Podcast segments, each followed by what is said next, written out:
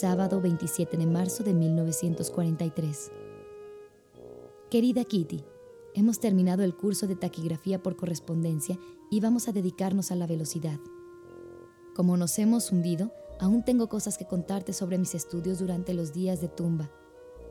Así llamo yo a este periodo que nos obliga a vivir escondidos en la esperanza de que no será mucho tiempo. Me entusiasman la mitología y, sobre todo, los dioses griegos y romanos.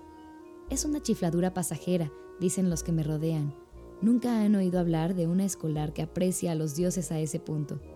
Bah, seré yo quien rompa el fuego. El señor Van Damme sigue resfriado, o mejor dicho, tiene la garganta un poco irritada. Resulta fantástico con sus aspavientos. Hace gárgaras con una infusión de manzanilla y se pincela el paladar con azul de metileno.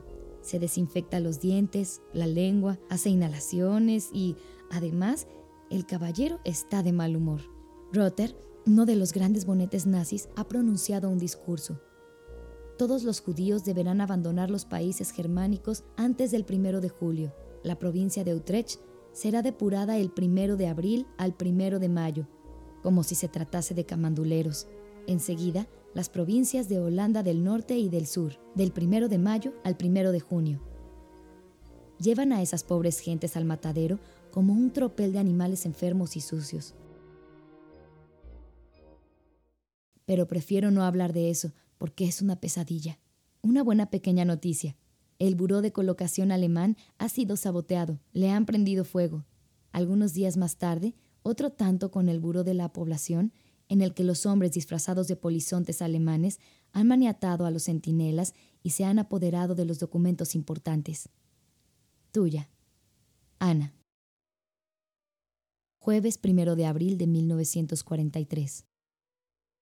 Querida Kitty, nada de pescado de abril hoy, al contrario, hay algo serio que justifica que diga una desgracia nunca viene sola. Ante todo, el señor Kufius, ese protector que nunca deja de alentarnos, tuvo ayer una fuerte hemorragia en el estómago y tiene que guardar cama al menos tres semanas. Luego, Eli está con gripe. Además, el señor Bosen tiene probablemente también una úlcera en el estómago y será internado en el hospital la semana próxima y será internado en el hospital la semana próxima para que lo operen. Por añadidura, importantes conversaciones de negocios iban a entablarse y ya habían sido fijados los detalles entre papá y Kufuis. Y ya habían sido fijados los detalles entre papá y Kufuis.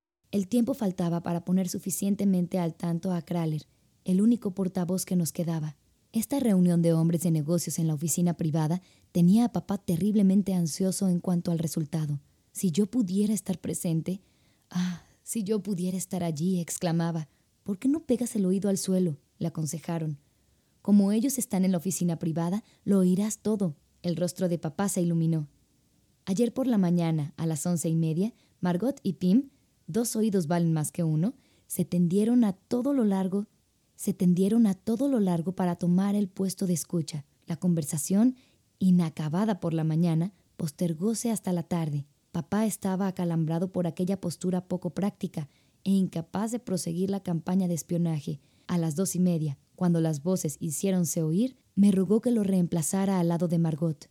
Pero las conversaciones se eternizaban y se hacían tan aburridas que me dormí sobre el linóleo duro y frío. Margot no se atrevió ni siquiera a tocarme y mucho menos a llamarme por miedo al menor ruido que delatara nuestra presencia. Me desperté después de una buena media hora y me había olvidado de la conversación importante. Afortunadamente, la atención de Margot no había flaqueado. Tuya. Ana. Viernes 2 de abril de 1943. Querida Kitty. Ay, otro pecado viene a agregarse a mi ya larga lista.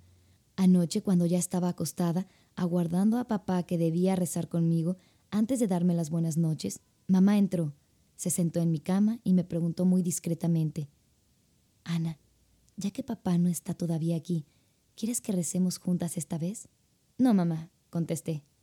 Mamá se levantó, se quedó quieta un poco, se dirigió lentamente hacia la puerta, de donde se volvió de repente y, el rostro demudado por la aflicción, dijo, Prefiero no enojarme, al cariño no se le ordena. Las lágrimas resbalaban por sus mejillas cuando cerró la puerta. Yo permanecí inmóvil, juzgándome odiosa por haberla rechazado tan brutalmente, aunque sabiendo que no podía responder de otra manera. Yo soy incapaz de hipocresías e incapaz de rezar con ella a disgusto. Lo que ella me había pedido era sencillamente imposible. Sentí lástima de mamá, la compadecí de todo corazón, pues por primera vez en mi vida me daba cuenta de que mi frialdad no le era indiferente. La pesadumbre se leía en su cara cuando dijo que al cariño no se le ordena. La verdad es dura. Sin embargo, mamá me ha rechazado. Es también la verdad.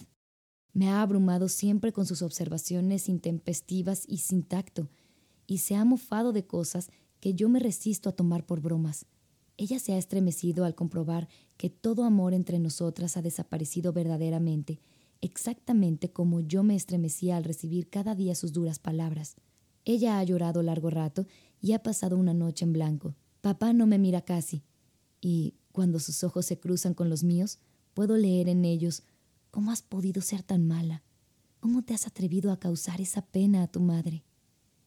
Ellos esperan que yo me disculpe, pero es imposible disculparme en un caso semejante, porque he dicho una verdad que, tarde o temprano, mamá se verá obligada a reconocer. Ya no necesito aparentar, pues me he vuelto indiferente a las lágrimas de mamá y a las miradas de papá. Por primera vez, ambos se aperciben de lo que siento constantemente. No puedo sino apiadarme de mamá, que se ve obligada a guardar su compostura ante mí. Por mi parte, he resuelto callarme y mantenerme fría. No recularé ante ninguna verdad, sea la que fuere, pues cuanto más tarde en decirla, más costará oírla. Tuya, Ana. Martes 27 de abril de 1943.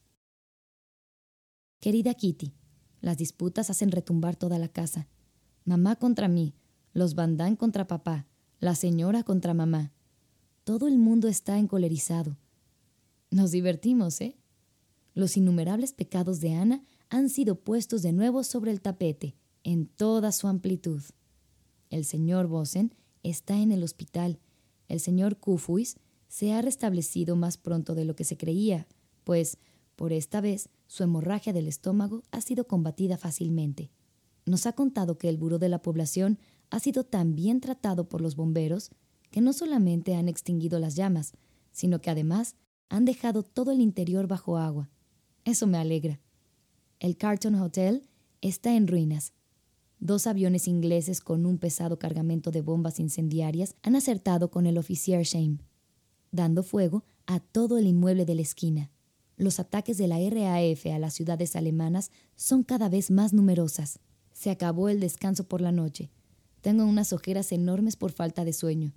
Nuestra alimentación es abominable. Desayuno, pan duro y sucedáneo de café. Comida, espinacas o ensalada desde hace 15 días. Las papas, de 20 centímetros de largo, saben a podredumbre azucarada. Quienes desean adelgazar no tienen más que hacerse pensionistas del anexo. Nuestros vecinos no dejan de lamentarse, pero nosotros tomamos la situación menos a lo trágico. Todos los hombres que hayan sido movilizados o que hayan combatido en 1940 son llamados para el trabajo obligatorio en Alemania, una medida más, sin duda, contra el desembarco. Tuya, Ana. Sábado primero de mayo de 1943. Querida Kitty, al reflexionar de vez en cuando sobre la manera como vivimos aquí, llego casi siempre a la misma conclusión. En comparación con los judíos que no están escondidos, nosotros debemos creernos en el paraíso. Sin embargo, más tarde, cuando todo retorne a la normalidad y habitemos, como antes, nuestra casa decentemente arreglada, no podré dejar de asombrarme al recordar hasta qué punto nos vemos ahora reducidos. Reducidos, en el verdadero sentido de la palabra, en lo que concierne a nuestra manera de vivir. Por ejemplo, desde que estamos aquí, utilizamos el mismo hule que ya no puede llamarse limpio después de un uso tan prolongado. Trato a menudo de frotarlo con un repasador, pero este tiene más de agujeros que de repasador. Por mucho que se lave y enjabone la mesa, nunca se logra nada satisfactorio. Durante todo el invierno, los bandán han dormido sobre un retazo de franela que no se puede lavar aquí por la mala clase y la escasez del detergente. Papá lleva un pantalón raído y una corbata deshilachada. El corsé de mamá ha exhalado hoy su último suspiro, en tanto que Margot se pasea con un corpiño demasiado pequeño de dos presillas. Mamá y Margot han llevado alternativamente durante todo el invierno las tres mismas camisas. Las mías se han vuelto tan cortas que ni siquiera me llegan al ombligo. Desde luego, todas esas cosas son pasajeras y por tanto intrascendentes. Pero a veces tengo mis aprensiones. Nosotros, que nos adaptamos actualmente a nuestras cosas requete usadas, desde mis calzones hasta la brocha de afeitar de papá, ¿volveremos a ver un día el tren de vida de la preguerra? Esta noche, los aviones han bombardeado de tal forma, cuatro veces, que he empaquetado todas mis cosas. Hoy hasta he preparado una maletita con lo estrictamente necesario en caso de huida. Mamá me ha preguntado, y con razón, ¿a dónde quieres huir? Toda Holanda, está castigada por sus numerosas huelgas, ha sido declarada en estado de sitio y su ración de pan reducida a 100 gramos por persona. Ahí tienen los niños que no han sido buenos. Tuya, Ana. Martes 18 de mayo de 1943.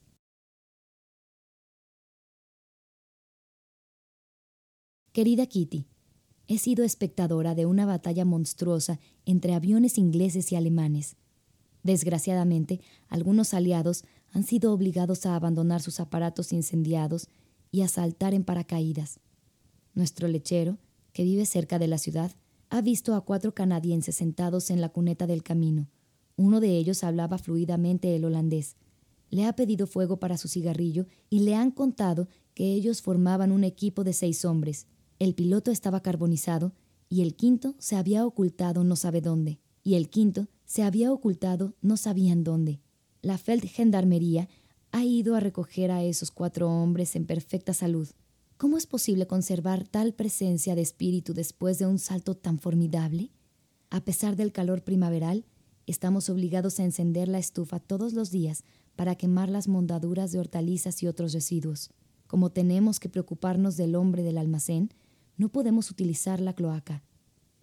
La menor imprudencia bastaría para delatarnos. Todos los estudiantes que hayan terminado o piensan proseguir sus estudios este año han sido invitados a firmar una lista presentada por la dirección, comprometiéndose a simpatizar con los alemanes y con el nuevo orden.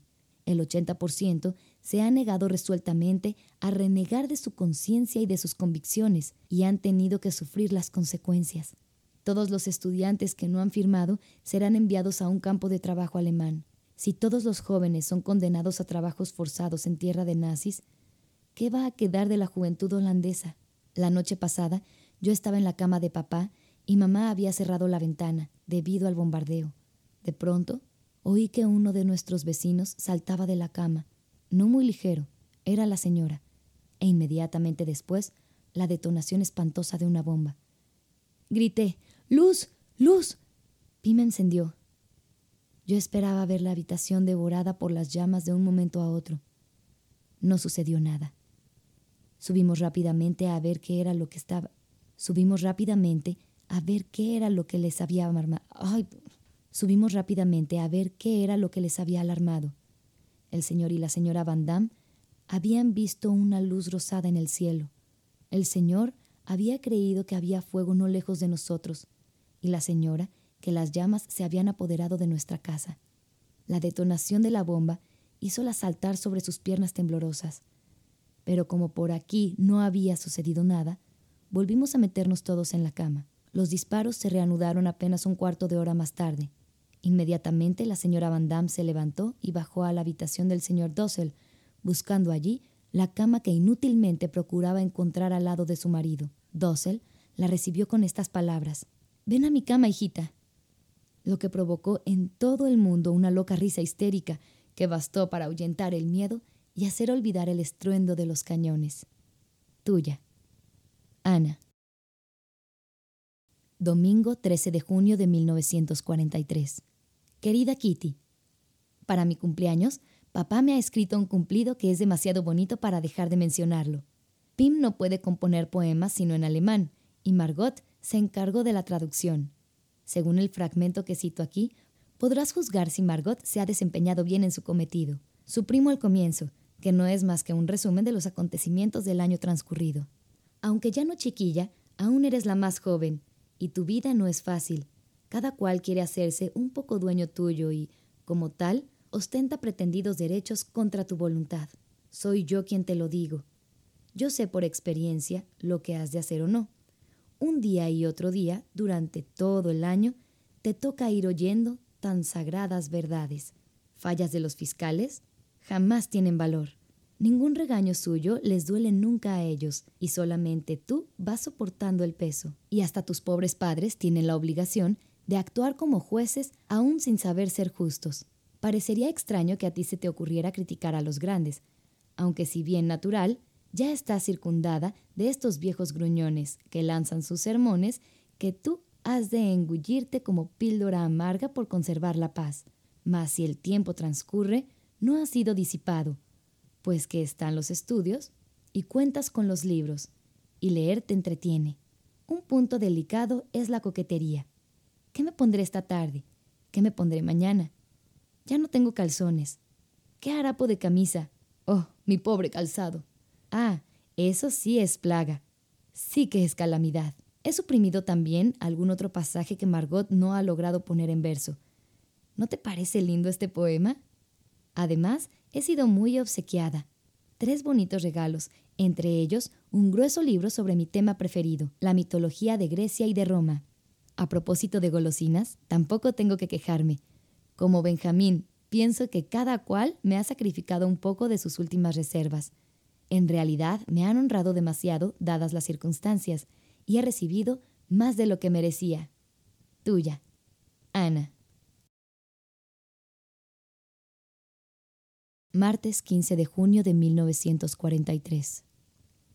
Querida Kitty, siempre tengo cosas que contarte, pero a menudo las paso por alto por no juzgarlas bastante interesantes y, asimismo, por miedo de aburrirte con demasiadas cartas. He aquí las últimas novedades. Seré breve. No han operado la úlcera del señor Bosen.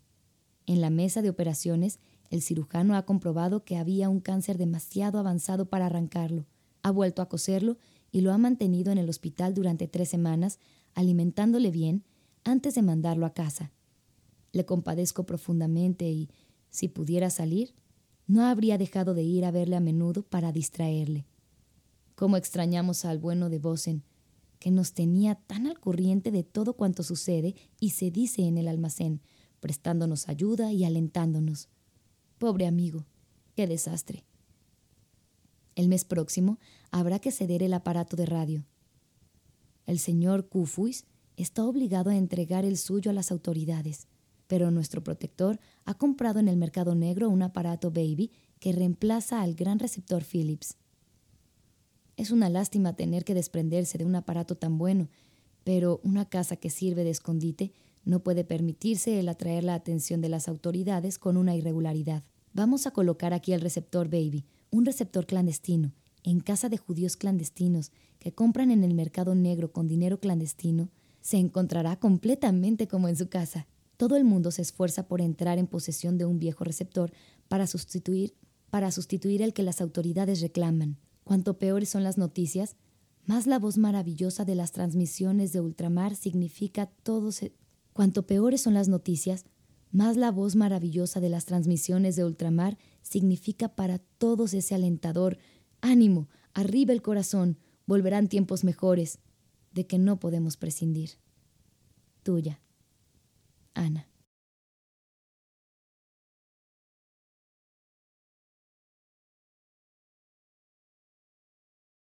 Domingo 11 de julio de 1943. Querida Kitty, con referencia una vez más al problema de la educación, puedo asegurarte que me esfuerzo mucho por hacerme útil, por ser amable y cariñosa, en una palabra, por cambiar el clima y atenuar la lluvia de las observaciones. Qué estupidez la de pretender ser ejemplar con quienes no congeniamos. Pero en verdad, comprendo que con un poco de hipocresía tengo mucho más que ganar que con mis opiniones sinceras que nadie ha pedido ni estimado nunca. A veces me olvido de interpretar la comedia y no puedo contener la rabia cuando se produce una injusticia, de manera que necesito soportar cuatro semanas o más las alusiones a la chiquilla más insolente del mundo. No es como para compadecerme. Afortunadamente, No soy rezongona, pues me agriaría de más en más y perdería para siempre mi buen humor. Tengo ganas de dejar un poco la taquigrafía después de todo el tiempo que le he dedicado. Primero, para poder consagrarme mejor a mis otras asignaturas, y luego por mis ojos. Otra calamidad. Cada día me vuelvo más miope y hace tiempo que hubiera debido usar lentes. Uf, parecería un búho. Pero imaginarás que nosotros, para salir, Ayer, en toda la casa, no se ha hablado más que de los ojos de Ana, porque mamá ha sugerido que yo fuera al consultorio del oculista acompañada con la señora Cufuis. Ante esta sola perspectiva, creí desmayarme. Salir no es una tontería. ¿Puedes imaginártelo? Salir a la calle, estar en la calle, es inimaginable. Al principio, solo al pensarlo, tuve mi buen susto. Luego me sentí encantada pero no es tan sencillo como parece. Esta decisión concierne a todo el mundo, y como todos los interesados tienen algo que decir, no han podido ponerse de acuerdo así como así.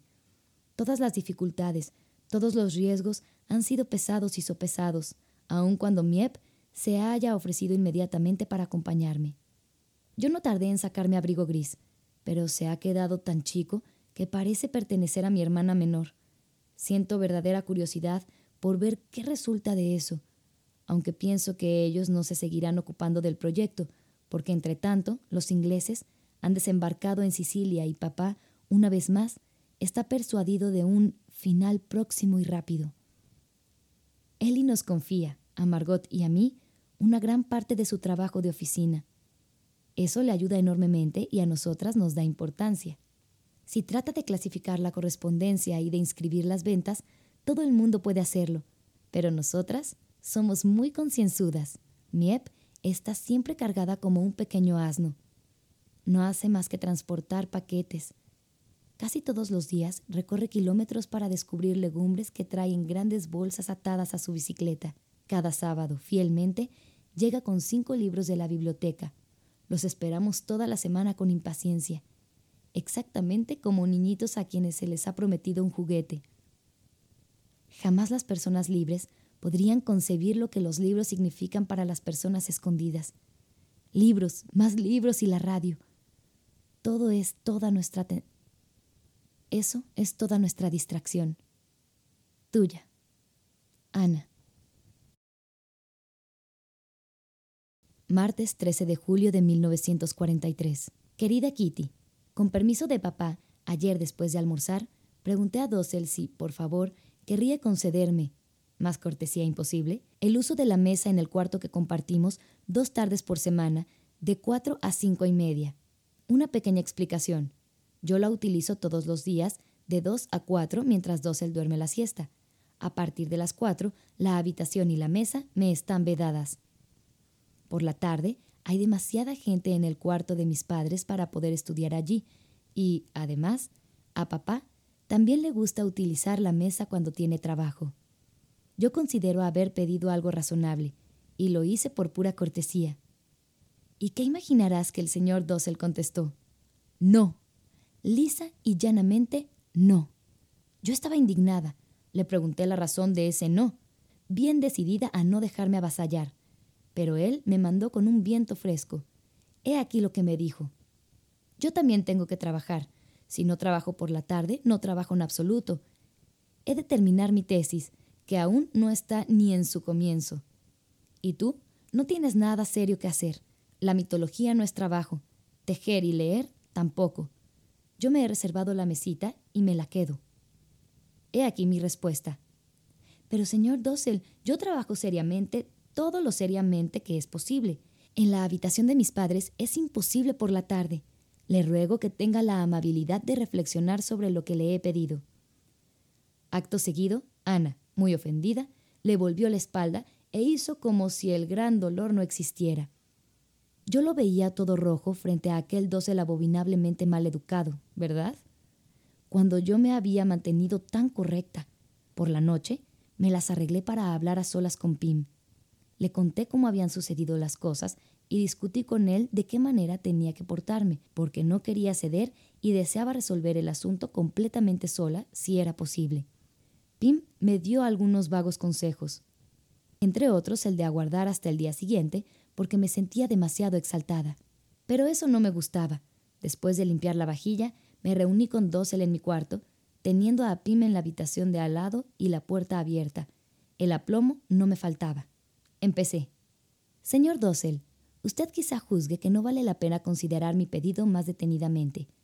Pero, sin embargo, yo le ruego que reflexione. Dossel, con la más amable de sus sonrisas, observó. Sigo dispuesto en todo instante a hablar de ese asunto, aunque lo juzgue terminado. A pesar de la interrupción de Dossel, seguía hablando. Cuando usted llegó a nuestra casa, quedó bien entendido que, al compartir la habitación conmigo, compartiríamos también su uso, y usted aceptó ocuparla por la mañana, en tanto que yo dispondría de ella por la tarde. Toda la tarde. Ni siquiera le pido tanto. Dos tardes por semana me parece cosa razonable. Dossel saltó como si una fiera lo hubiese mordido. Tú no tienes ningún derecho, y además, ¿a dónde quieres que vaya yo? Le diré al señor Van que me construya un compartimiento en el granero para trabajar allí tranquilo. Aquí no se está tranquilo en ninguna parte. No se puede vivir contigo sin reñir. Si tu hermana Margot hubiera venido a pedirme lo mismo y eso estaría más justificado, yo no habría pensado siquiera negárselo. Pero, ¿a ti? Siguieron entonces las mismas monsergas, la mitología, el tejido, etc. Es decir, humillaciones para Ana. Ella, sin embargo, no se dio por aludida y dejó terminar a Dossel. ¿Pero qué quieres? Contigo es inútil cualquier discusión. Tú eres el egoísmo personificado. Solo piensas en hacer lo que se te antoja. No retrocedes ante nada ni nadie con tal de salirte con la tuya. Nunca he visto una niña igual, pero en resumidas cuentas, me veré obligado a aceptarlo. De lo contrario, no terminaré de oír más tarde que Ana Frank ha fracasado en sus exámenes porque el señor Dossel se negó a cederle la mesita a la señorita. Así sucesivamente sin miras de acabar. A la larga, yo no podía seguirle ya. Ora pensaba, voy a darle tal bofetada que se estallará contra el techo en todos sus embustes. Y ora me decía a mí misma, no pierdas la brújula, que este tipo no vale la pena. Por fin el señor Dossel se quedó sin resuello, pero, a la vez, el enfado y el triunfo leíanse en su cara cuando dejó la habitación con un gabán de bolsillos repletos de papelotes. Yo corrí hacia papá para repetirle mi pequeña discusión en todos sus pormenores, por si acaso no la había escuchado. Pim decidió volver a hablar de ello con Dossel esa misma noche, el diálogo duró una media hora. Ellos recapitularon poco más o menos como sigue. Se trata de saber si Ana tenía o no derecho a su mesita. Papá le recordó que ellos ya habían hablado antes de eso. Él había tenido la debilidad, en aquel momento, de darle la razón para mantener el prestigio de los mayores frente a los chicos. Pensándolo mejor, concretó papá, tenía que admitir que se había equivocado. Dossel protestó y dijo que Ana no tenía ningún derecho a tratarle como un importuno que se apodera de todo. Papá protestó a su vez, diciendo que él mismo acababa de ser testigo de la conversación entre Dossel y yo y que nada de semejante había sido dicho. Algunas observaciones aún de una parte y de la otra, y papá terminó por defender mis estudios, que Dossel denominaba mi egoísmo y mis futilezas. Este se contentó con refunfuñar. Por último, no tuvo más remedio que acceder y dejarme estudiar dos tardes, sin interrupción hasta las cinco. Ha adoptado un gesto de suficiencia y no me ha dirigido la palabra durante dos días. A las cinco en punto vine a tomar posesión de su mesita, hasta las cinco y media, por pura niñería, naturalmente. Una, no puede pedirle a un viejo mono de 54 años que cambie su manera de ser. Tuya. Ana. Viernes 16 de julio de 1943. Querida Kitty, un robo más, y esta vez de veras. Esta mañana a las siete, Peter, cuando bajó al almacén como de costumbre, notó inmediatamente que la puerta del almacén, así como la puerta de entrada, estaban abiertas de par en par. Informó de ello a Pim, que se apresuró a fijar la aguja del dial del aparato de radio en la onda de Alemania y a cerrar cuidadosamente la puerta del despacho privado antes de volver a subir con Peter. La consigna para estos casos, no abrir ningún grifo y, por tanto, no lavarse, mantenerse quietos, estar en acecho hasta las ocho, no utilizar el WC. Consigna estrictamente observada. Los ocho habíamos dormido bien durante la noche y nos alegrábamos de no haber oído nada. Solo alrededor de las once y media, el señor Kufuis ha venido a contarnos toda la historia. Los rateros debían haber abierto la puerta de entrada con una ganzúa y forzado la puerta del almacén. Como allí no había gran cosa que robar, habían probado suerte con el primer piso. Se han llevado dos cajitas conteniendo cuarenta florines, tarjetas de traspaso de valores y, lo más importante, todos los bonos de azúcar que representaban una provisión de 150 kilos. El señor Kufuis piensa que estos ladrones y nuestros misteriosos visitantes de hace seis semanas, que entonces no lograron abrir las tres puertas, deben de ser los mismos. Este incidente ha tornado de nuevo tormentosa la atmósfera, pero el anexo no parece por ello resistirse. Hemos tenido la satisfacción de haber podido conservar las máquinas de escribir y la gran caja que subimos a casa todas las noches para colocarlas en nuestro armario. Tuya, Ana. Lunes 19 de julio de 1943. Querida Kitty, el domingo el norte de Ámsterdam ha sido rudamente bombardeado. Una devastación espantosa calles enteras en ruinas. Hará falta cierto tiempo antes de poder retirar todos los cadáveres. Se han contado, hasta ahora, 200 muertos y numerosos heridos. Los hospitales están atestados. Se oye hablar de niños que buscan a sus padres perdidos bajo las cenizas aún calientes. Me estremezco al pensar en el refugio sordo y lejano que era para nosotros el presagio de esta destrucción. Tuya. Ana.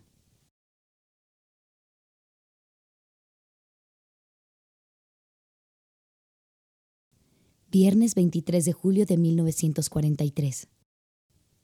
Querida Kitty, quiero contarte lo que cada uno de nosotros desea hacer al salir de aquí. Lo que más desean Margot y el señor Van Damme es meterse hasta la barbilla en un baño muy caliente y quedarse en él por lo menos media hora. La señora Van Damme, antes que cualquier otra cosa, quiere ir a comer golosinas. Dossel no puede pensar más que en Lotte, su mujer.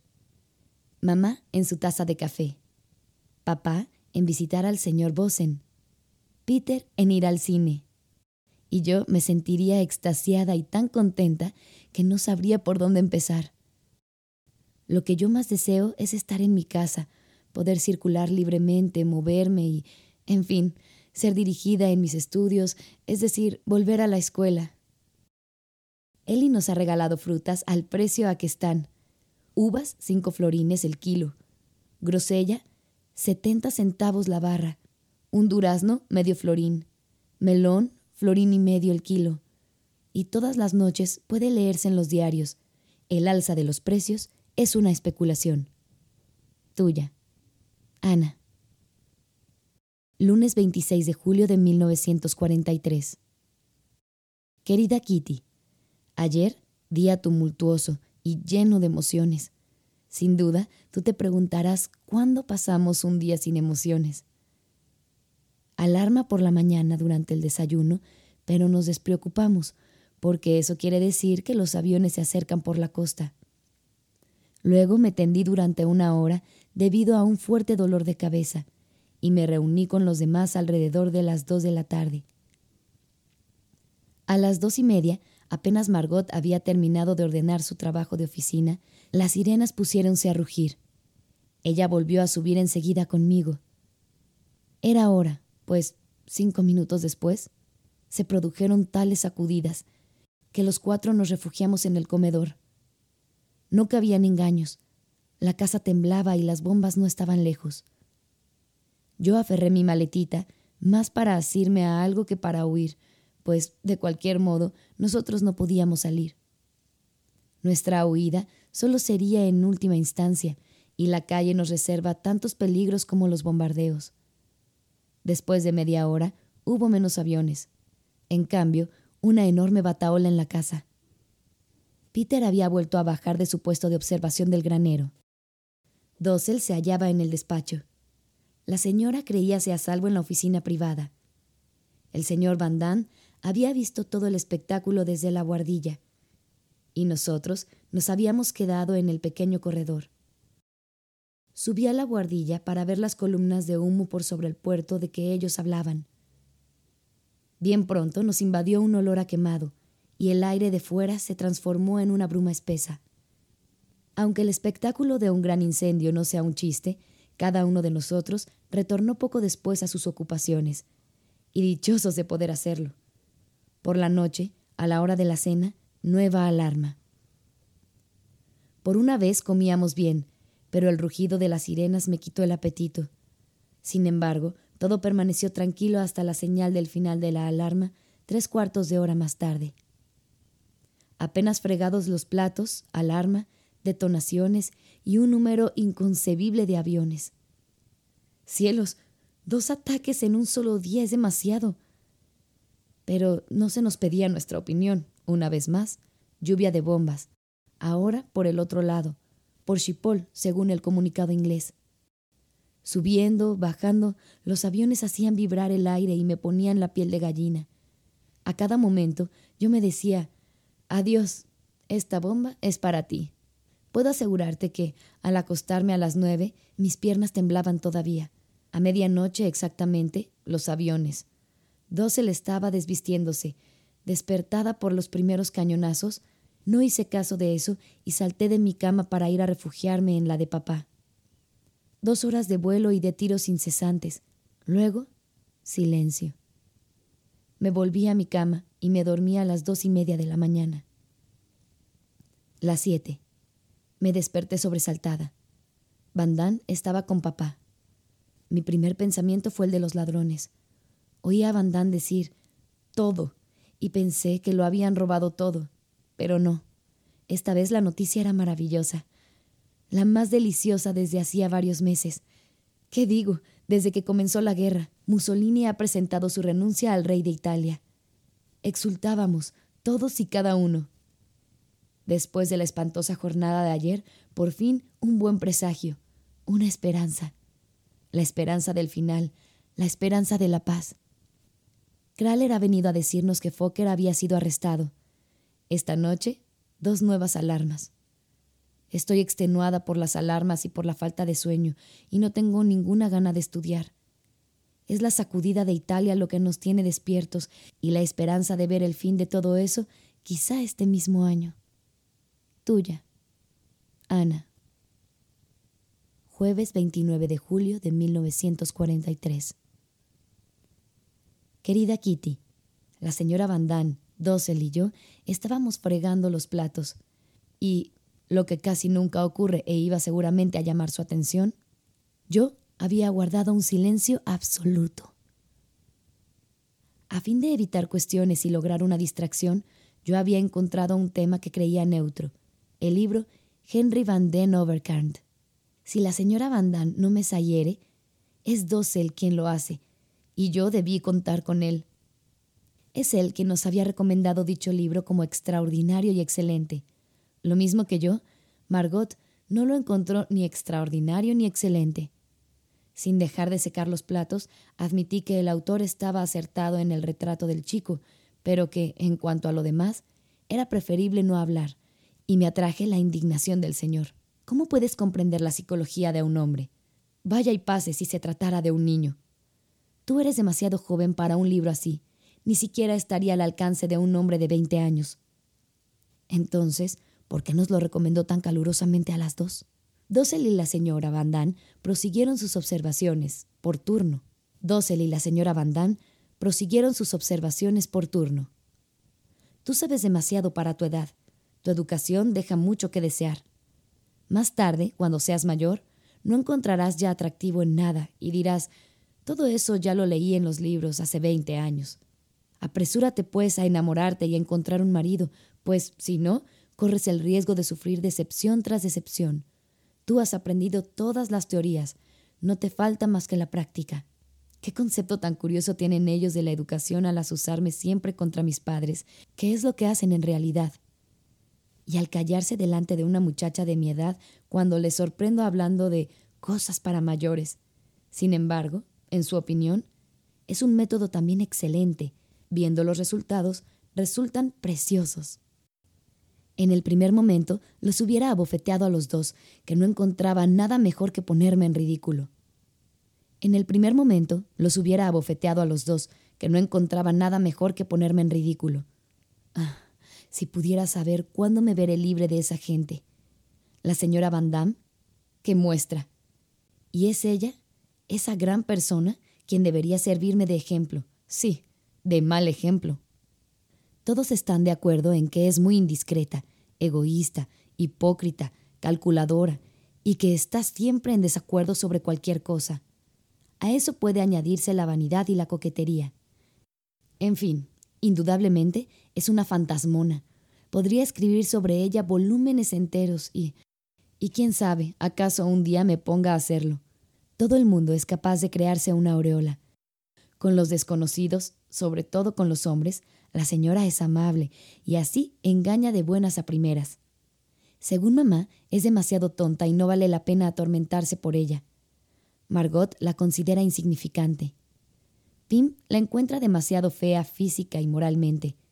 Y yo, que al principio no tenía ningún prejuicio, debo admitir, tras muchas vueltas, que tienen razón los tres, y estoy lejos de ser demasiado severa. Tiene tantos defectos que no hay por dónde tomarla. Tuya. Ana. Posdata. Te advierto que, al escribir lo que antecede, estoy todavía bajo los efectos del enojo. Miércoles 4 de agosto de 1943. Querida Kitty, hace más de un año que te cuento muchas cosas sobre la vida del anexo y, sin embargo, nunca llegaré a darte de él una idea perfecta. Hay tantos detalles que una se pierde, y hay demasiada diferencia entre la vida que llevamos y la de las personas normales en tiempo normal. Hoy te daré un resumen de nuestra vida diaria. Comenzaré por el final de la jornada. Alrededor de las nueve de la noche, todo el mundo se ocupa de sus preparativos para dormir, provocando un desplazamiento de cosas del que no tienes idea. Se apartan las sillas y se van a buscar las frazadas y se las despliega. Todo el inmobiliario del día se transforma.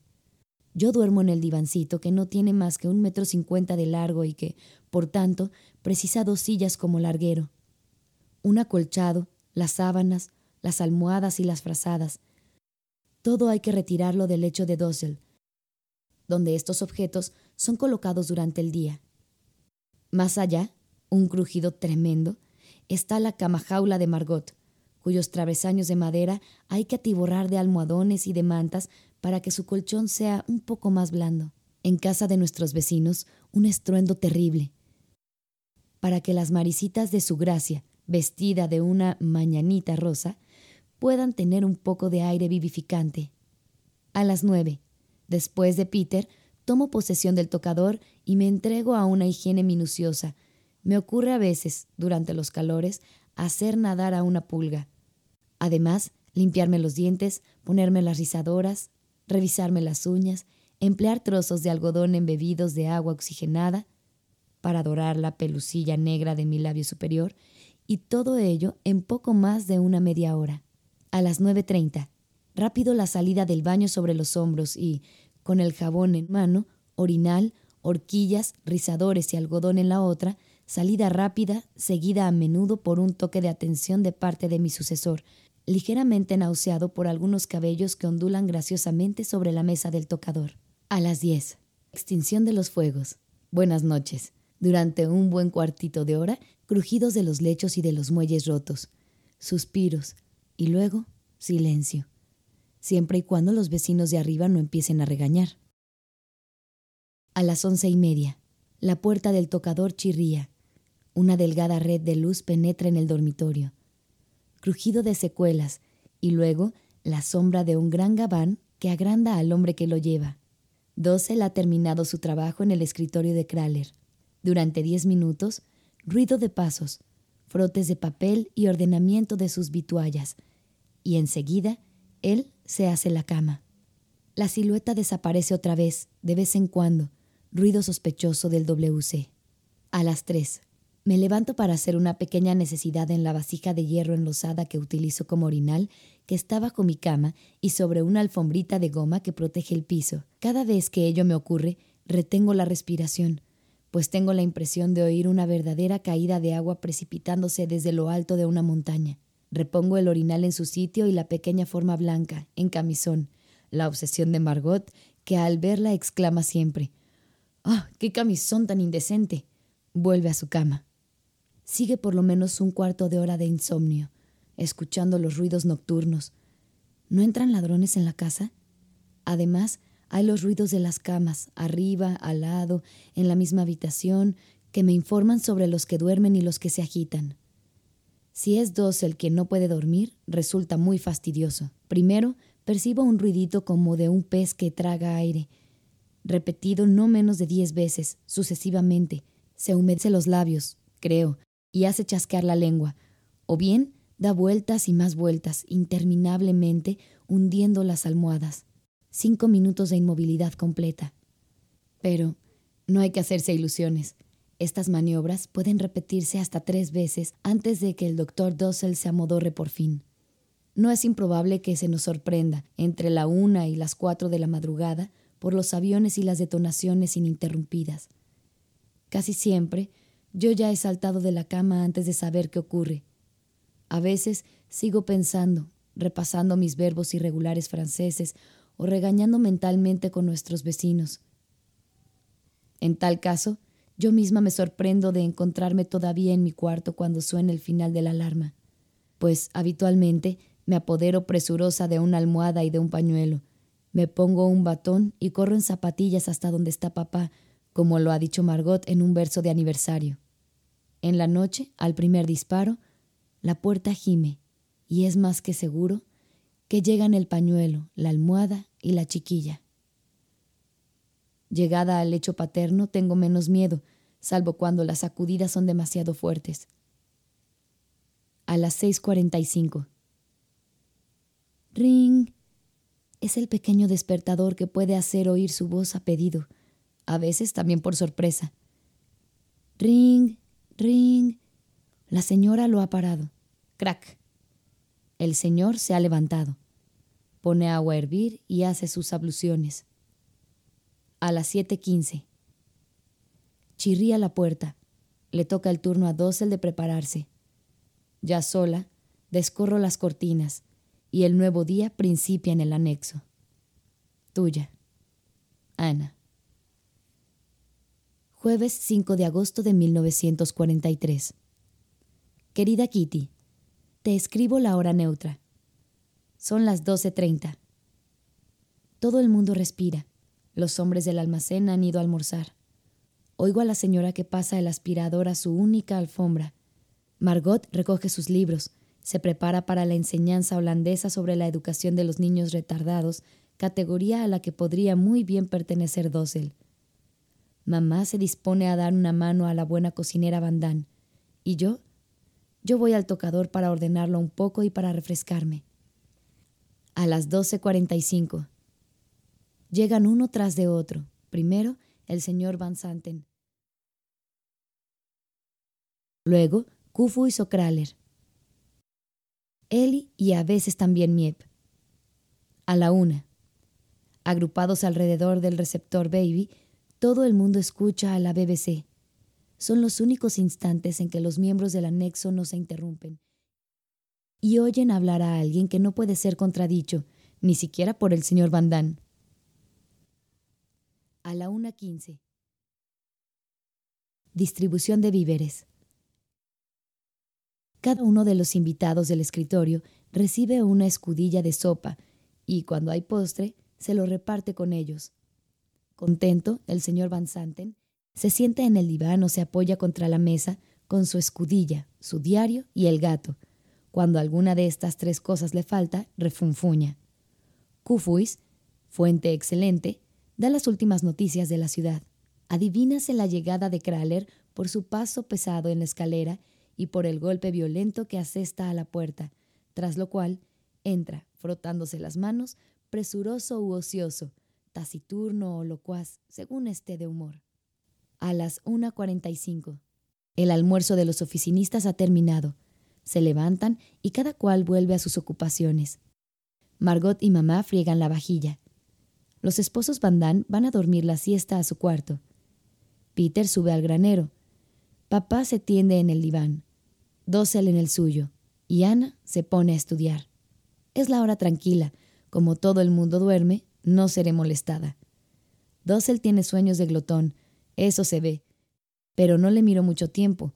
Los minutos están contados pues a las cuatro en punto el doctor se pone de pie, reloj en mano, para que sin un minuto de retardo yo despeje la mesita. Tuya, Ana. Lunes 9 de agosto de 1943. Querida Kitty, continuación del horario. Es la hora de cenar. A la cabeza el señor Van Damme, que es el primero en servirse, y abundantemente de todo lo que le gusta ello no le impide dirigir resueltamente la conversación y dar su opinión, que hace ley. Pobre de quien se atreva a contradecirle, porque sabe resoplar como un gato enfurecido. ¿Qué quieres? A mí me agrada tanto callarme. Él está absolutamente seguro de sus opiniones y persuadido de que es infalible. Hay muchas cosas en su caletre, de acuerdo, pero eso no es razón para tanta suficiencia y presunción. Su fatuidad es vertiginosa. La señora. Mejor sería que se callara.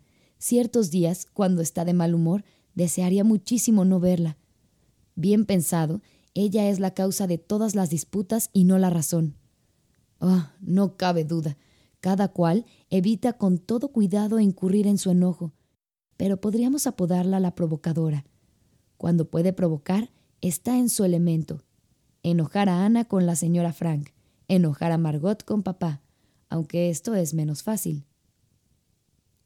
En la mesa no hay cuidado de que la señora se prive de algo, aunque ella más de una vez se imagine lo contrario.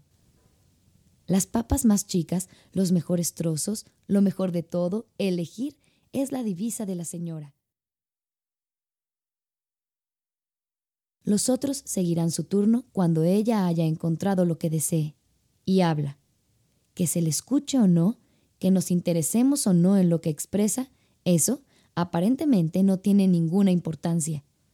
Seguramente piensa, lo que la señora Van Damme tiene que decir interesa a todo el mundo. Y con esa sonrisa de coquetería y esa pretensión de saber hablar de todo, esmerándose con el uno y el otro, dándoles buenos consejos, todo eso puede causar buena impresión. Pero conociéndola mejor, de eso no queda gran cosa. Característica número uno su actividad. Número 2. Su jovialidad, en caso de buen humor. Número 3. Su coquetería y a veces una mueca encantadora. He ahí a Petronella Van el tercer invitado. No se destaca. El señor Van Damme Jr. es taciturno y apagado la mayor parte del tiempo. En cuanto a su apetito, devora a lo Damme y nunca está satisfecho. Después de una comida de las más sustanciosas, pretende, con la indiferencia más completa, poder comer aún el doble. Margot, cuarta invitada, come como un pajarito y no habla en absoluto. No tiene apetito sino para las legumbres y las frutas. Es tratada como niña mimada por Bandán.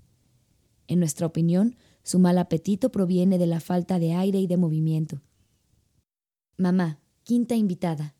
Gran conversadora, excelente apetito, nunca se la tomaría por la dueña de la casa como la señora Van ¿Por qué? Pues porque la señora se ocupa de la cocina, en tanto que mamá limpia las cacerolas, lava, plancha, etc. Números 6 y 7. No me extenderé en lo que se refiere a papá y a mí misma. Pim es el más discreto de todos. Cuida primero de que cada uno se haya servido. Él no necesita nada. Todo lo que es bueno lo destina a los niños. He ahí la bondad personificada, y al lado suyo el incurable manojo de nervios que soy yo. Señor Dossel. Se sirve, no mira a su alrededor, come, no habla. Absorbe cantidades enormes y, ya sea bueno o malo, nunca dice que no. Su pantalón le llega hasta el pecho. Lleva una chaqueta roja, zapatillas negras y gafas de carey. Con esta indumentaria puede vérsele trabajar en la mesita, trabajar siempre, con la única interrupción de su pequeña siesta durante la hora neutra, sus comidas, etc., su lugar predilecto, el WC. Tres, cuatro, cinco veces al día, alguien se impacienta frente a la puerta del retrete, apretando los puños y haciendo ruido con los pies. ¿Crees que hace algún caso? Nix. Le importa un comino. De las 7.15 a las 7.30, de las 12.30 a la medianoche. No se necesita reloj. Son sus sesiones a hora fija. Él ha observado estrictamente y no se preocupa para nada de las súplicas del otro lado de la puerta que anuncian un desastre inminente. Número 9. No pertenece a los miembros de la gran familia, pero se cuenta entre los invitados. Ellie tiene muy buen apetito, no deja nada, no es remilgada. La menor cosa le agrada, con gran satisfacción también de nuestra parte. Siempre de buen humor, servicial, buena. He ahí sus virtudes. Tuya. Ana. Martes 10 de agosto de 1943. Querida Kitty, mi último hallazgo. En la mesa me hablo a mí misma en vez de hacerlo a los demás. Es un éxito desde dos puntos de vista. Ante todo, ellos se alegran de no tener que dejarme ya la palabra por mucho tiempo. Además, ya no tengo que sulfurarme por las opiniones ajenas. En cuanto a mi opinión personal, yo no la juzgo más tonta que la de los demás y por eso me la guardo para mí. Otro tanto en lo que se refiere a la comida. Si tengo que tragarme una cosa que detesto, tomo mi plato, trato de imaginar que hay en él algo delicioso y mirándolo lo menos posible, ya lo he engullido todo antes de darme cuenta. Para levantarme por la mañana, tanto como me cuesta, otra maniobra. Salto de la cama diciéndome, volverás a acostarte enseguida con toda la comodidad, pero corro a la ventana, quito el disfraz de la defensa pasiva, aspiro el aire fresco por la rendija entreabierta hasta que estoy bien despabilada. Luego, enseguida a quitar las sábanas para no dejarse tentar. Mamá llama a esto el arte de vivir. ¿No te parece divertido? Desde hace una semana nadie tiene ya la hora exacta, el reloj de nuestro querido y fiel Wester Torren ha sido quitado, sin duda, para la fundición de metales destinados al material de guerra. Ya no hay manera de averiguar la hora, ni de día ni de noche. Yo sigo esperando que el reloj sea reemplazado con un invento cualquiera. Un artefacto de hierro o de cobre, por ejemplo, que recuerde al barrio su campanario. Esté yo donde esté, mis pies suscitan la admiración a mi alrededor.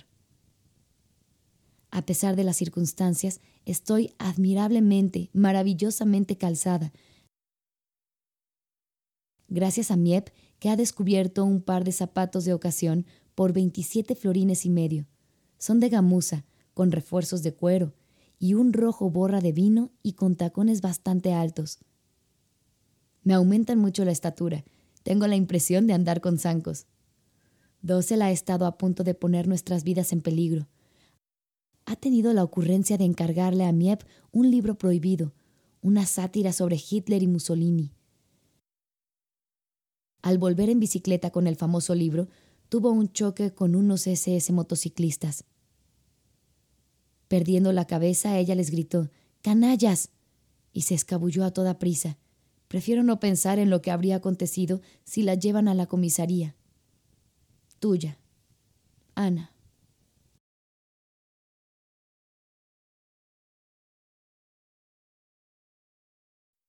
Miércoles 18 de agosto de 1943. Querida Kitty, podría titular lo siguiente La tarea diaria de la comunidad Mondar Papas. Uno va a buscar los periódicos, otro los cuchillos, reservándose el mejor para sí mismo, un tercero las papas, un cuarto la cacerola llena de agua. El señor Dossel comienza. Si no monda siempre bien, en todo caso monda sin interrupción y mira a diestra y siniestra para ver si los demás lo hacen de la misma manera que él. No. Ana, mira un poco cómo tengo yo el cuchillo y pelo de arriba abajo. No, Así no, así. Yo respondo tímidamente. Pero yo estoy acostumbrada, señor Dossel, y lo hago con rapidez. Sin embargo, yo te enseño la manera más cómoda. Puedes fiarte de mí. Naturalmente, en resumen, me es igual. Haz como quieras. Seguimos pelando. Miro de soslayo a mi vecino. Agacha la cabeza, perdido en sus pensamientos. ¿Piensa en mí? Pero se calla. Aún no hemos terminado de pelar. Luego miro a papá, que está en el otro lado. Mondar papas no es para él un fastidio, sino un trabajo de precisión. Cuando lee, en su frente se graba una arruga profunda. Pero cuando ayuda a preparar papas, chauchas u otras legumbres, parece impermeable a todo pensamiento y adopta su expresión de papas, asegurándose de que no entrega ninguna que no esté perfectamente pelada con una expresión semejante, la imperfección es inconcebible. Mientras trabajo, no tengo más que levantar los ojos para estar informada. La señora Van Damme trata de atraer la atención de Dossel. Primero le lanza una mirada furtiva. Él finge no haber notado nada. Enseguida, ella guiña el ojo. Él prosigue su trabajo atentamente. Luego, ella se ríe. Dossel mantiene los ojos bajos. Entonces mamá se ríe también. Dossel permanece impasible. La señora no ha logrado ningún resultado y va, pues, a proceder de otra forma. Corto silencio. Después. Puti, ¿por qué no te pones un delantal? Mañana me veré nuevamente obligada a desmancharte el pantalón. No me ensucio. Otro silencio breve. Puti, ¿por qué no te sientas? Estoy bien de pie, lo prefiero. Intervalo. Puti, ten cuidado. Dus schon. Te salpicas. Sí, mami, tendré cuidado. La señora busca otro tema de conversación. ¿Viste, Puti? Los ingleses no han reanudado los bombardeos. ¿Por qué? Porque hace demasiado mal tiempo, Kerly. Pero ayer hacía buen tiempo y no hubo aviones. Si habláramos de otra cosa. ¿Y por qué? si a mí me agrada saber lo que tú piensas de eso. Nada. ¿Por qué nada? Cállate, querida. El señor Frank contesta siempre a su esposa cuando ella le pregunta algo, ¿no es verdad? Ella ha tocado el punto sensible del señor Van Damme. Él se calla. Es su defensa. Y ella prosigue. El señor palidece. Viendo el efecto que ha producido, la señora enrojece y luego persiste. Los ingleses no terminan nunca nada. La bomba estalla. Bueno, cállate. Donnewetter no chain mal. Mamá se muerde los labios para no soltar la carcajada. Por mi parte, me mantengo muy seria. He ahí una muestra. Eso se repite casi todos los días, a menos que no haya reñido antes. En tal caso, se callan el uno y el otro con obstinación. Faltan papas. Subo a buscarlas al granero. Veo a Peter que expulga al gato. Levanta los ojos, el gato aprovecha y ¡hop! Huye por la ventana abierta al alero. Tuya, Ana. Viernes 20 de agosto de 1943. Querida Kitty, a las cinco y media en punto los hombres dejan el almacén para volver a sus casas. Para nosotros es la libertad. Cinco y media. Llega Ellie como anunciadora de la libertad. Comenzamos a movernos. Subo con Ellie a la casa de los Bandán para darle su parte de nuestro postre de la noche. Aún no ha tenido tiempo de sentarse y ya tiene que prestar atención a los deseos de la señora. Querida Ellie, me gustaría. Ellie me mira rápidamente, sabiendo que la señora no pierde ocasión de expresar sus deseos a todo el que se presenta, sea quien fuere. Seguramente por eso cada cual se abstiene en lo posible de ir hasta su alojamiento. Seis menos cuatro. Partida de Eli. Bajo dos pisos. Paso por la cocina para trasladarme a la oficina privada y luego al depósito del carbón. Abro la puertecita por la cual Mouschi acecha a los ratones. Mi gira de inspiración me lleva al escritorio de Kraler. Van Abre los cajones y clasificadores para encontrar la correspondencia del día. Peter se encarga de la llave del almacén y de Mouschi. Pim sube a nuestra casa las máquinas de escribir. Margot busca un sitio tranquilo para liquidar su trabajo de oficina. La señora pone el agua sobre el gas y mamá se acerca con las papas. Todo el mundo tiene su tarea. Peter no tarda en volver del almacén y pregunta dónde está el pan. Generalmente está puesto en el armario de la cocina. Hoy no. ¿Se habrán olvidado del pan? Peter se dispone a ir a ver el escritorio de delante. Antes de entrar en él, se pone a cuatro patas para no ser visto desde fuera. Avanza hasta el armario de acero donde, en efecto, ve el pan. Se apodera de él y da media vuelta. Pero antes de que pueda salir, Mouschi ha saltado por sobre su espalda, instalándose debajo del escritorio. Peter juega al escondite con el gato, al que no puede dejar en ese local, y por fin logra atraparlo por la cola. Mouschi resopla. Peter suspira. Ya lo tiene. No. Mouschi huye y se instala junto a la ventana para lamerse muy complacido, contento de haber escapado a su amo. Como último recurso, este le tiende un trozo de pan. Mouschi se deja seducir y la puerta se cierra detrás de ellos. He seguido esta escenita desde la puerta entornada. El trabajo prosigue. Tac, tac, tac. Llaman tres veces. Es hora de ir a la mesa. Tuya, Ana. Lunes 23 de agosto de 1943. Querida Kitty, continuación del empleo del tiempo en el anexo. Por la mañana a las ocho y media en punto. Shh. Papá, silencio. Pim, shh. Son las ocho y media. Ven aquí, no dejes correr el agua. Camina despacio. Y otras exclamaciones semejantes para papá, que está en el cuarto de baño. Debe volver a su habitación a las ocho y media en punto.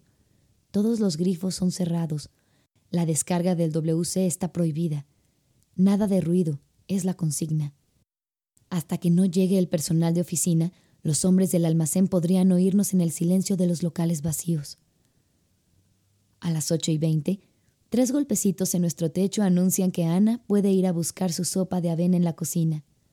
Bien, ya está preparado mi plato de perros. Subo a buscarlo. De regreso a mi cuarto, tengo que darme prisa peinarme ligero, no hablar más, reponer la cama en su lugar. Silencio, es la hora. La señora se pone sus zapatillas, el señor también. Todos los ruidos son ahogados. Ahora comienza la apoteosis del cuadro de familia ideal. Yo me dedico a mis lecciones o aparento hacerlo. Margot otro tanto. Papá se instala con su Dickens naturalmente y su diccionario sobre el borde de la cama desfondada y gimiente de colchones que no merecen ya ni ese nombre. Dos almohadas travesaños pueden también ser útiles, pero papá las rechaza enérgicamente. No las quiero. Enfrascado en su lectura, no mira ya a nadie. Se ríe de vez en cuando y, a veces, quiere obligar a mamá a escuchar una anécdota. Respuesta. No tengo tiempo. Él él queda cariacontecido por espacio de un segundo y luego sigue leyendo. Un instante después, impresionado por un párrafo divertido, hace una nueva tentativa. Lee esto, madre, no es largo. Mamá está siempre instalada en el diván, leyendo, cosiendo, tejiendo o estudiando. Eso depende. Le sucede que se acuerda bruscamente de algo y dice rápidamente, Ana, acuérdate. Margot, ¿quieres anotar? Nuevo silencio. Margot cierra repentinamente su libro. Papá frunce el ceño. Su arruga de lectura reaparece y vuelve a sumirse en su libro. Mamá empieza a parlotear con Margot. Yo, por mi parte, escucho porque soy curiosa. ¿Y Pim? ¿Qué piensa de eso? Son las nueve. Desayuno. Tuya. Ana. Viernes 10 de septiembre de 1943. Querida Kitty, cuando te anuncio un nuevo acontecimiento, se trata casi siempre de una cosa desagradable. Esta vez ocurre algo maravilloso. El miércoles 8 de septiembre, por la noche, la transmisión de las 7 nos anunció: Here followed the best news of the whole war. Italy has capitulated. Italia ha capitulado sin condiciones. A las ocho y cuarto fue la transmisión de Holanda de ultramar. Holandeses. Hace una hora acababa yo de terminar mi crónica diaria cuando hemos recibido la espléndida noticia de la capitulación de Italia. Puedo aseguraros que nunca he roto mis papelotes con tanto placer. Tocaron God Save the King, el himno inglés y la internacional. Como siempre, la Holanda de ultramar ha sido muy alentadora, aunque sin demostrarse demasiado optimista. Sin embargo, no todo es color de rosa entre nosotros. El señor Kufuis está enfermo. Ya te he dicho cuánto le queremos todos. Nunca se siente bien, sufre mucho, no puede comer demasiado ni andar demasiado y, a pesar de todo eso, siempre está de buen humor y demuestra un coraje admirable. Mamá tiene razón al decir, el sol brilla cuando el señor Kufuis entra en nuestra casa. Pues bien, acaban de transportarlo al hospital donde tiene que soportar una grave operación intestinal. Tendrá que quedarse allí por lo menos cuatro semanas. Si hubieras visto de qué manera se despidió de nosotros, como si saliera para dar un paseo, es la sencillez en persona. Tuya, Ana. Jueves 16 de septiembre de 1943. Querida Kitty, en el anexo las cosas van de mal en peor. En la mesa nadie se atreve a abrir la boca, salvo para comer, porque la mayor palabra corre el riesgo de ser malinterpretada o de molestar a uno o a otro. Me dan todos los días valeriana para calmarme los nervios, lo que no impide que al día siguiente me sienta todavía más fastidiada. Conozco un remedio mejor. Reír, reír de buena gana. Pero nosotros casi nos hemos olvidado ya de la risa. Si esto dura aún mucho tiempo, temo mucho verme con una larga cara seria de labios colgantes. Decididamente, las cosas no mejoran porque todos tenemos la apresión ahora del obstáculo insuperable del invierno. Otra cosa, y no es la más regocijante, uno de los hombres del almacén, un tal VM, recela algo sobre el anexo. Se prescindiría sin más trámites de la opinión de VM, pero aparentemente ese hombre no puede ocultar su gran curiosidad. No se deja engañar fácilmente y, por añadidura, no inspira ninguna confianza. Una vez, Kraler, como medida de prudencia, ha dado un rodeo para reunirse con nosotros, es decir, a la una menos diez. Se ha puesto el abrigo y ha ido a la farmacia de la esquina. Cinco minutos después, se ha servido de la otra puerta de entrada para subir a nuestra casa como un ladrón, por la escalera que da acceso a ella directamente. Quería irse a la una y cuarto, pero habiendo sido interceptado por Eli, que ha podido prevenirle de que VM se encontraba en la oficina, ha dado media vuelta y se ha quedado con nosotros hasta la una y media. Entonces se ha descalzado y, con los zapatos en la mano, ha vuelto a bajar por la misma escalera con tal prudencia que, a fuerza de evitar el crujido de los peldaños, ha tratado un cuarto de hora en volver a su escritorio, entrando por la calle. Entretanto, liberada de BM, Ellie ha vuelto a buscar al señor Kraler, que ya ha partido. Entretanto, liberada de BM, Ellie ha vuelto a buscar al señor Kraler, que ya había partido haciendo sus ejercicios acrobáticos por la otra escalera. Un director que baja descalzo y se ve obligado a calzarse en la calle. Extraño presagio. Tuya, Ana. Miércoles 29 de septiembre de 1943. Querida Kitty, es el cumpleaños de la señora Van. Le hemos regalado un tarrito de confitura, aparte de tarjetas para queso, carne y pan. Su marido, Dosel y nuestros protectores se han limitado también a las cosas comestibles, además de las flores. En nuestros días se hace lo que se puede.